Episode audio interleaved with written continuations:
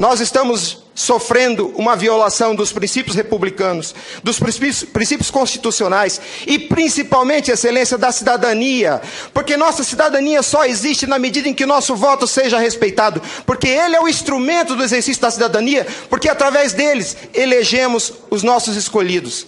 E a nossa eleição, a nossa escolha tem sido apurada em segredo e o fato se perde.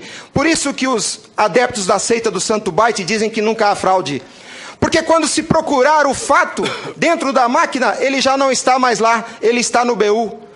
E o BU só tem o total da contagem dos votos, Excelência.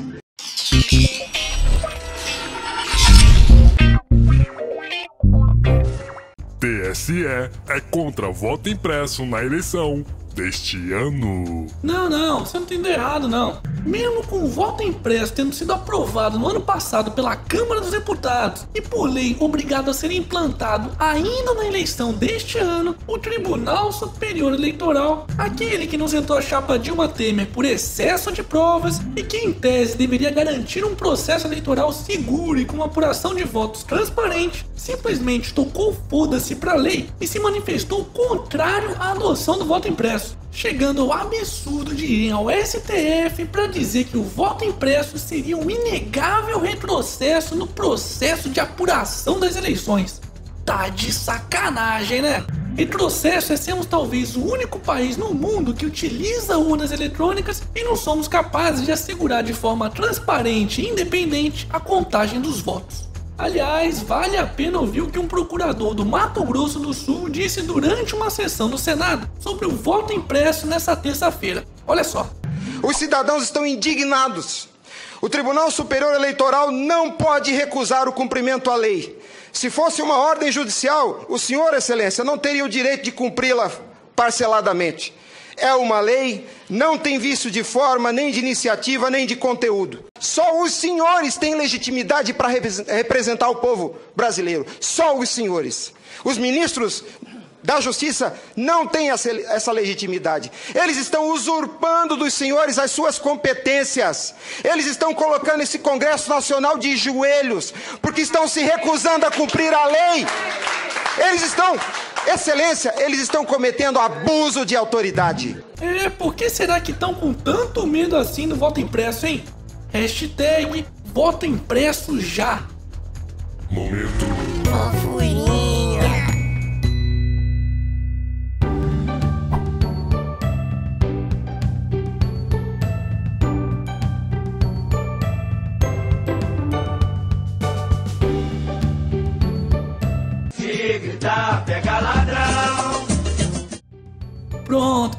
Passou. Bora voltar para a realidade? Estudo para mudança em tributo dos combustíveis está no início, diz Meirelles. Para variar, mais um ministro do bananão do Temer voltando atrás das merdas que fala. Depois de ter deixado entender que o governo estaria prestes a se meter no controle de preços de combustíveis da Petrobras ao melhor estilo da presidenta inocenta Dilma Rousseff, quando controlou artificialmente os preços dos combustíveis e energia do país e ajudou a foder ainda mais com a nossa economia, o ministro da Fazenda e cotado a candidato à presidência da República, Smigol, quer dizer, Henrique Meirelles, resolveu se redimir e ainda dar um importante passo para conseguir uns votinhos em 2018, afirmando nessa quarta-feira que a política de mercado adotada pela Petrobras não será alterada, mas que, na verdade, os impostos é que poderão ser reduzidos. Oh, que legal! É, Meirelles, fazendo o certo, mas pelo motivo errado. Mas é sempre bom lembrar que quando o governo dá com uma mão, ele tira com a outra. Governo federal pode definir novo imposto sobre Netflix entre abril e junho. E tome mais chibatada no lombo dos otários dos trabalhadores brasileiros. Depois da Prefeitura de São Paulo e do Rio de Janeiro terem sancionado uma lei que permite a cobrança de impostos sobre serviços de streaming como Netflix e Spotify, agora é a vez do governo federal seguir o mesmo caminho, anunciando que pretende definir até abril a cobrança de um imposto sobre serviços de vídeo sob demanda. Pois é, sempre que aparece alguma coisa que funciona, é barata e melhora a vida das pessoas, vem o Estado para fuder com tudo. Hashtag quanto maior o Estado, menor o cidadão. Momento. Jabá! E aí, já tá inscrito no canal do Otário?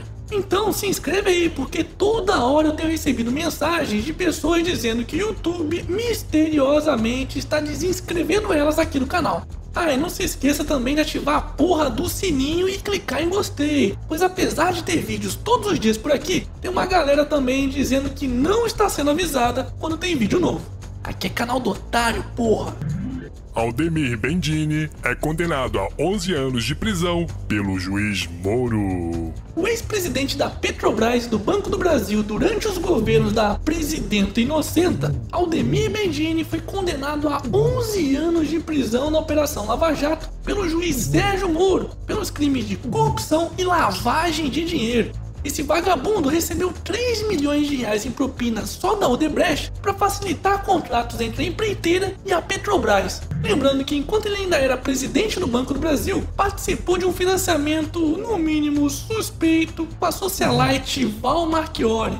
É, Bendini, mas não fica triste não, viu? Porque a promotoria do Rio de Janeiro encontrou até uma suíte decorada para visita íntima no presídio da Lava Jato. Pois é, isso aí só pode ser pra fuder com o povo mesmo, viu? Hashtag somos todos otários. Ubers Self-Driving Truck are now delivering freight in Arizona. Ô caralho, lê em português isso aí, vai. Vai tomar no cu.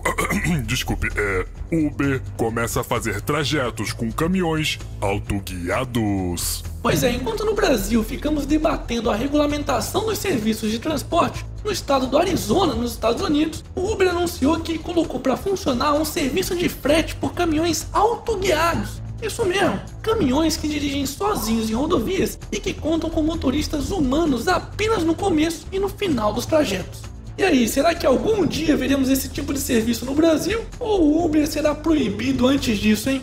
Aliás, se você quiser garantir até 20 reais de desconto na sua primeira corrida no Uber, mas com direito ao condutor humano, basta digitar canal do otário tudo junto na área de códigos promocionais do seu aplicativo.